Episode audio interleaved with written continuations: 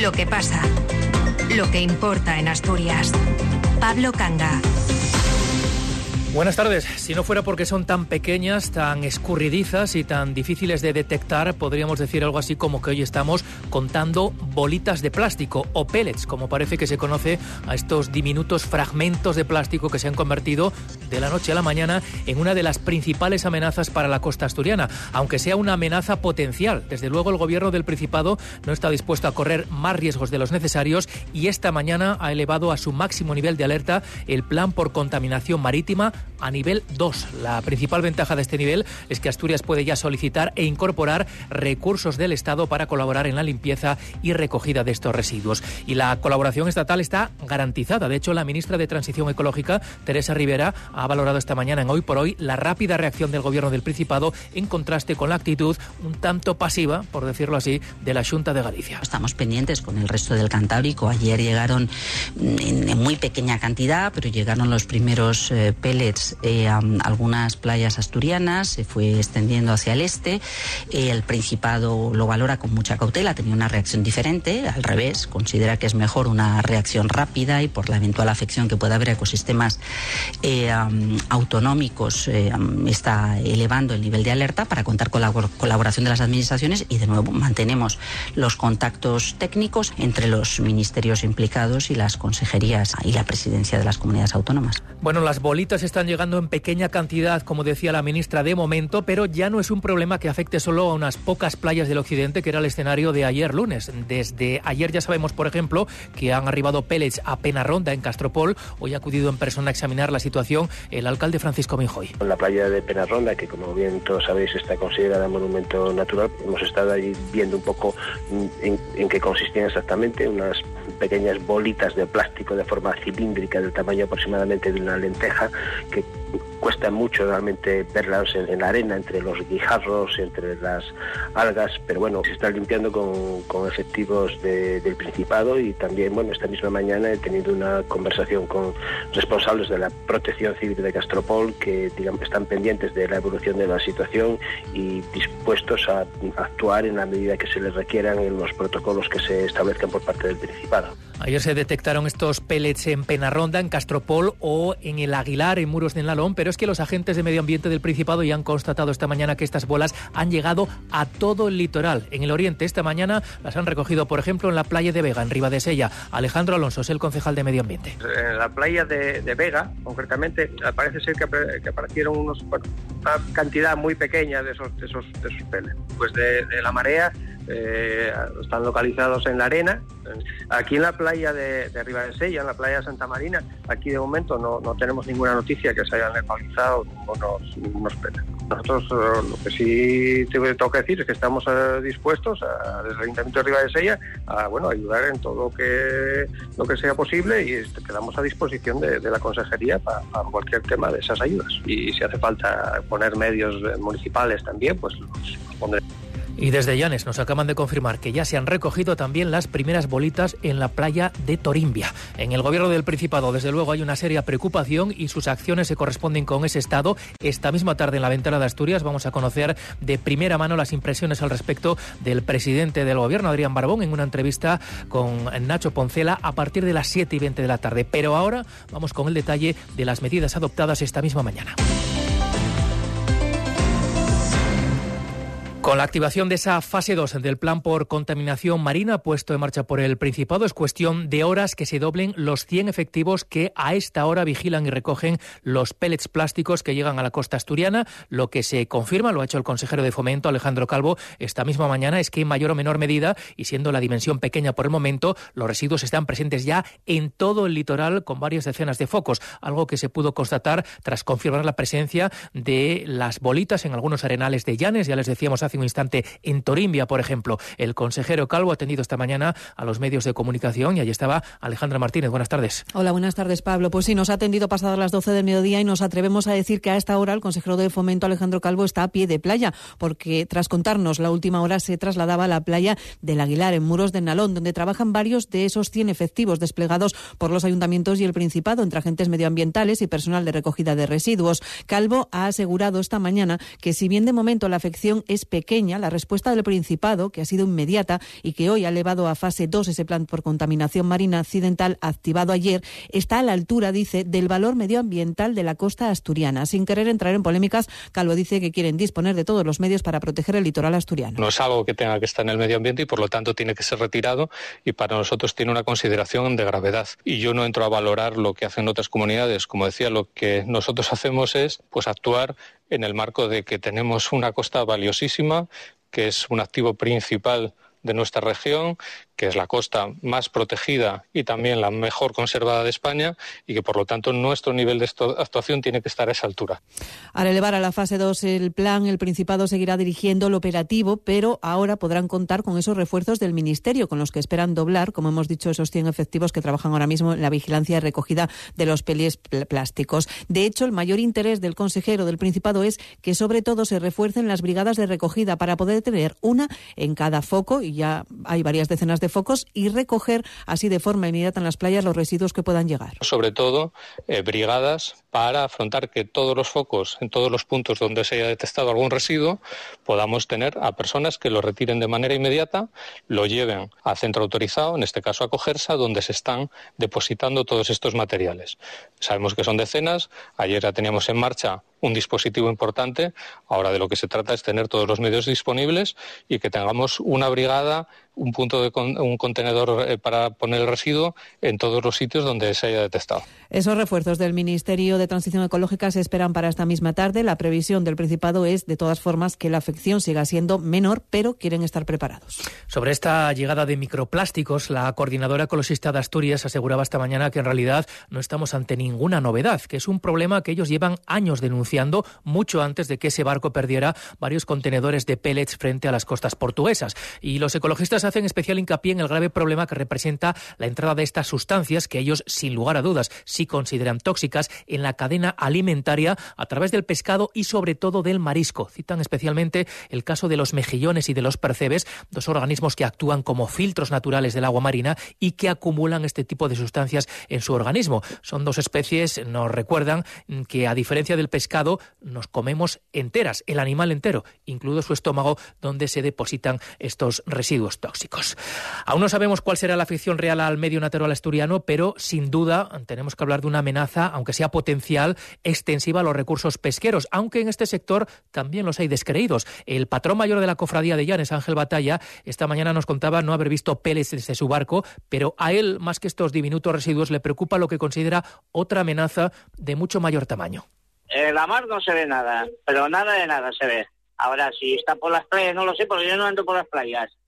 Pero lo que a mí tanto me preocupa es que les preocupa mucho unas bolitas de plástico flotantes andan por ahí, pero no les preocupa los eólicos marinos, el impacto que va a hacer con la fauna y el medio marino. Eso no les preocupa nada, parece la preocupación por la contaminación marina que se suma a la ya existente en Asturias desde hace muchos años, casi décadas, por otro tipo de contaminación, la ambiental, en un debate que ahora se ha visto agravado por los planes de la Administración asturiana para quemar residuos sólidos en equipamientos industriales, entre ellos la térmica de Unosa en La Pereda, en Mieres. El alcalde de este municipio, Manuel Ángel Álvarez, asume que se van a quemar residuos eh, sólidos en La Pereda, pero exige que se haga con todas las garantías medioambientales Álvarez se ha reunido esta mañana precisamente con la consejera de Transición Ecológica Nieves Roqueñi, con quien ha realizado un repaso a diversos temas relacionados con su concejo. Ángel Fabián. Álvarez ha recordado que el Ayuntamiento de Mieres que él preside siempre se ha opuesto a la quema de residuos en la pereda en sintonía con los reparos vecinales.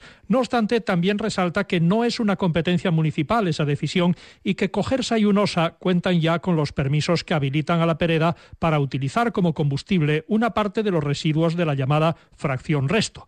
En esa situación, el alcalde de Mieres reconoce que no le queda otra que exigir que se haga con las máximas garantías sanitarias y medioambientales. Nosotros nos opusimos a que se quemase basura en la, en la térmica de la, de la Pereda, siendo conscientes también de que no teníamos nosotros eh, el mando para decidir eso. ¿no? A partir de ahí, nuestro posicionamiento sigue siendo el mismo. Entendemos que, no hay el lugar ni, ni, el sitio.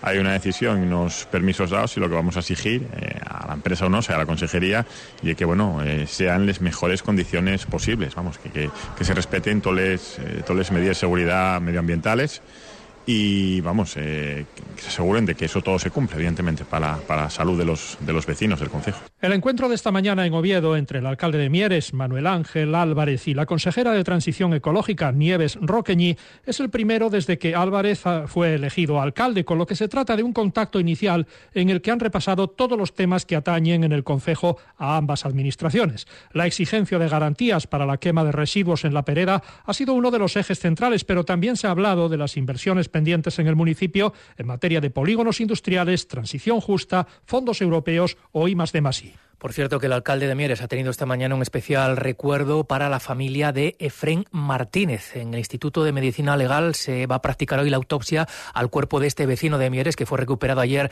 en aguas del río Caudal, unos dos kilómetros cauce abajo del casco urbano mierense, después de que se denunciara su desaparición el viernes pasado. El hallazgo, temido pero esperado en realidad por los vecinos, es especialmente sentido en la Corporación Municipal Mierense, dado que Efrén era hijo del exconcejal de obras Dimas Martínez.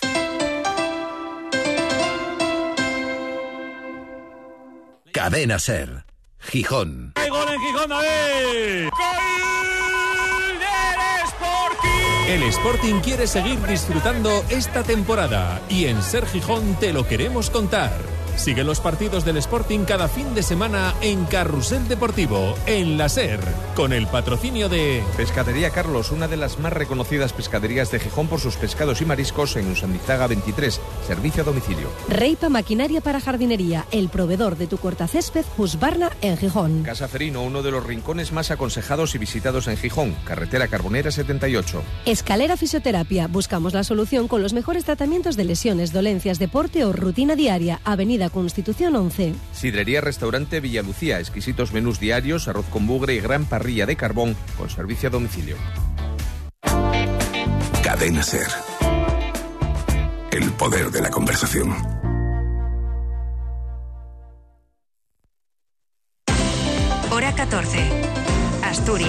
12 y 18 minutos de la tarde. Bueno, parece que a los asturianos no nos ha costado mucho, no nos ha costado mucho volver a echar mano de la mascarilla, lo asumimos con filosofía, de buen grado en general, e incluso con la sensación de que se ha tardado demasiado en tomar la medida. Muy bien, muy bien, me parece, a mí muy bien, que se evitan muchos contagios de esa manera, sí señor. Para esto parece estupendo, parece muy bien que se pongan esto y donde están los mayores, porque tengo una hermana en una residencia y la acabo de llevar ahora y sí, porque todas tienen muchísimo catarro, están bajas, todas esas mujerinas. Y claro, aquí no sabemos ahora mismo quién somos los que venimos. Me parece que muy bien. ya tenía que haber sido antes. En los centros sanitarios, llegando el invierno, que llegan gripe. Bueno, el caso es que hoy martes, en el primer día en el que es obligatorio el uso de mascarilla para acudir al médico en consultas, a servicios diagnósticos o para cualquier gestión en centros sanitarios, también para la compra presencial de medicamentos en las farmacias, pues es difícil encontrar mascarillas a la venta. Desde la Asociación de Empresarios de Farmacia de Asturias nos decían esta mañana que no hay desabastecimiento, pero esta mañana las existencias estaban, por ejemplo, agotadas en dos supermercados de cadenas distintas y en algunas farmacias de Oviedo. En la farmacia Asturias 11, en la calle Asturias, estaban incluso esperando recibir stock. Su titular es 100% partidaria de recuperar su uso, aunque lamenta que la medida haya tenido que ser obligatoria y tienen impresión de que no hemos aprendido nada de la pandemia. La solución habría sido que nos hubiésemos concienciado todos antes de que cuando uno está enfermo tiene que ponerse la mascarilla, cosa que realmente no se hacía. ¿Qué pasa? Que ahora pues hay escasez de mascarillas porque no no, los almacenes no tienen, volvemos a estar un poco como al principio. Y ahora en este momento no tengo, creo que me van a llegar hoy, pero bueno, estamos otra vez un poco pillados. Aprendimos poco. Vas a otros países asiáticos y están... El caso es que la medida es controvertida. Ya saben que ayer no hubo acuerdo al respecto entre el Ministerio de Sanidad y las comunidades autónomas. De hecho, solo seis comunidades, y entre ellas Asturias, han implementado esta medida antes de que el Ministerio extienda la obligación a todo el territorio nacional. Incluso entre los propios farmacéuticos hay cierta división de opiniones sobre la decisión tomada ayer por la Consejería de Salud. Graciela Morán, otra farmacéutica de Oviedo, está en el barrio de Yamaquique, cree que no son sus establecimientos el único ni el principal foco de contagio. Yo no sé si decir a favor o en contra, porque al final hay muchos espacios en los que hay mayor aglomeración, mayor tiempo de permanencia. Es verdad que aquí hay gente, bueno, pues en ciertas, pues con peor estado de salud, pero, pero bueno, al final esa gente también está en el supermercado, está en otros espacios y aquí el tiempo es corto bueno, no sé, yo ni a favor ni en contra, lo que sí está claro, siempre promovemos que, que la gente que viene con síntomas se ponga la mascarilla, que la gente... El caso es que la Consejería de Salud ha considerado volver a la mascarilla en estos entornos ante la alta circulación de virus respiratorios y pensando sobre todo en proteger a la población de más edad, que es la más vulnerable, además de a los profesionales del sistema sanitario. Y matrícula de honor en inglés. Asturias acaba de coronar como la comunidad autónoma española con mejor nivel de inglés de todo el país a partir del informe anual de nivel de inglés en adultos que elabora la Escuela de Formación Education First. Asturias obtiene la puntuación más alta por delante de Galicia y de Madrid. Hay incluso un ranking por ciudades en el que Gijón y Oviedo ocupan el segundo y el tercer lugar respectivamente entre las mejores en habla inglesa de toda España. La primera, por cierto, es Vigo. De todos modos, no conviene presumir demasiado. Somos los primeros en lo que podríamos decir el vagón de cola. España ocupa la posición vigésimo quinta dentro de Europa con nivel de inglés calificado de medio.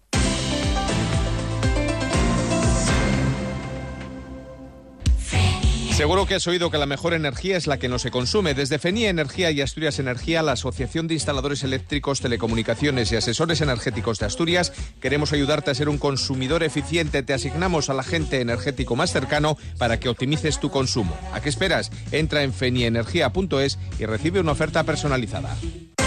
Hora 14. Asturias. 2 y 22, información municipal. Avilés se prepara ya para recibir la llegada de la alta velocidad, aunque todavía no hay fecha concreta. La alcaldesa Maribí Monteserín daba por hecho en una entrevista en la SER que será en el mes de marzo, como había anunciado el ministro de Transportes Óscar Puente. Precisamente el AVE es uno de los grandes reclamos con los que el gobierno municipal avilesino va a viajar a la Feria de Turismo Fitur en su edición de dentro de dos semanas. Josu Alonso. El gobierno municipal firmará en la Feria Internacional de Turismo el convenio con Renfe para la llegada del AVE, mientras la ciudad se va adecuando para el momento. Tras las obras en los andenes, llegará el cambio de señalización y una pantalla gigante, además de más promociones en la capital de España. La alcaldesa Dáviles rechaza las críticas por contar solo con una frecuencia diaria y considera que hay que esperar para conocer la demanda. Maribí Monteserín añade que la cercanía con el aeropuerto también podría provocar precios de billetes más competitivos. Yo no soy la que tiene que decir si es suficiente, yo creo que es la demanda la que tiene que decir que es suficiente y si hay más demanda, ojalá, fenomenal,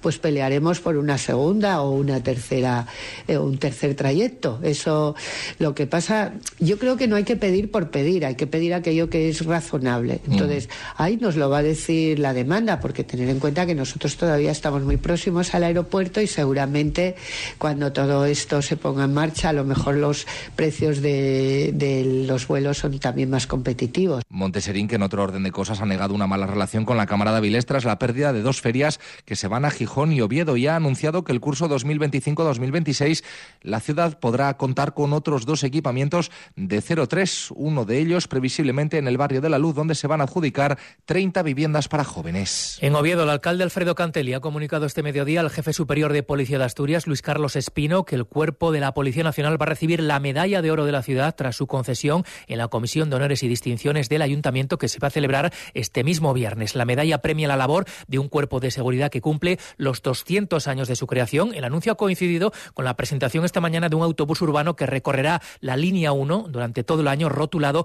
con motivos de la Policía Nacional. Alfredo Cantelli. El viernes se reúne la Comisión de Honores y Distinciones para conceder la medalla de oro a la Policía Nacional. Que disfrutéis de esta celebración, que os a buscar en lo que nos pidáis, en todo, y que gracias, gracias por todo lo que nos habéis durante todos estos años. Gracias de corazón. Muchísimas gracias, alcalde. Se aprueba el día 12 Está el expediente ya preparado y acabo de firmar yo el decreto ahora, con el cual se reúnen el, día 12 y el 12 queda, queda. Una medalla que, por cierto, también va a ser concedida en esta ocasión a la ministra de Defensa, Margarita Robles. Y en Gijón, el Grupo Municipal Socialista va a llevar al primer pleno del año, que será la semana que viene, un ruego en el que solicitará el reconocimiento de la ciudad al tren de la libertad. Lo hace coincidiendo con el décimo aniversario de este movimiento feminista que marcó un hito histórico en España. Begoña Natal. El 1 de febrero de 2014 se celebró en Madrid una de las mayores manifestaciones de la historia del feminismo en España. El objetivo de la movilización, conocida como el tren de la libertad, era la retirada del anteproyecto de ley del aborto del entonces ministro de Justicia. Alberto Ruiz Gallardón acabó dimitiendo ante la presión de las miles de mujeres y hombres que partiendo de Gijón llegaron a sumar en la capital a 300.000 personas alzando su voz contra esta ley restrictiva ante la atenta mirada de todo el país, como apunta Begoña Piñero desde la tertulia feminista Les Comadres. Tenemos mucho que luchar, lo venimos haciendo siempre. No fue la primera gran victoria, porque hay muchas. Lo que pasa que esta fue filmada y existían las redes sociales. Y dimitió un ministro. La concejala del Grupo Municipal Socialista y portavoz adjunta, Carmen Eva Pérez Ordieres, cree que Gijón debe dar el lugar que merece en la historia al tren de la libertad. Poco adecuado, poco correcto cerrarle la puerta a la historia. Permitir que haya un hito de la memoria para que se vaya fraguando esa historia de las mujeres. Tenemos un problema. Las mujeres en todos los ámbitos de la vida, también en el histórico, tenemos la dificultad de marcar nuestras hazañas, por decirlo de alguna forma. Y esta, de verdad, yo creo que sería muy triste que cayera en el olvido y más que lo hiciera en el lugar de partida. El ruego se formulará en el primer pleno del año, tendrá lugar la próxima semana. La temporada de esquí arrancó ayer en Valgrande Pajares con más de un mes de retraso sobre lo previsto y mañana, pese a las incertidumbres por los escasos espesores, abren también las pistas de Fuentes de Invierno, ya está confirmado, incluso con más kilómetros de los que se habían planteado como objetivo. Laura Delgado es la coordinadora de la estación. La previsión de apertura es de cuatro remontes, los Telesillas, Alfitu y Entre Sierras, el Telesquito Neo y la Cinta. Se prevé un dominio esquiable de 5,6 kilómetros distribuidos en nueve pistas, de las que tres son verdes, tres azules y tres rojas, en las zonas media y baja de la estación y en el sector entre sierras. Los espesores de nieve se encuentran entre los 20 centímetros de las pistas de la zona baja y media y 30 centímetros en la zona alta.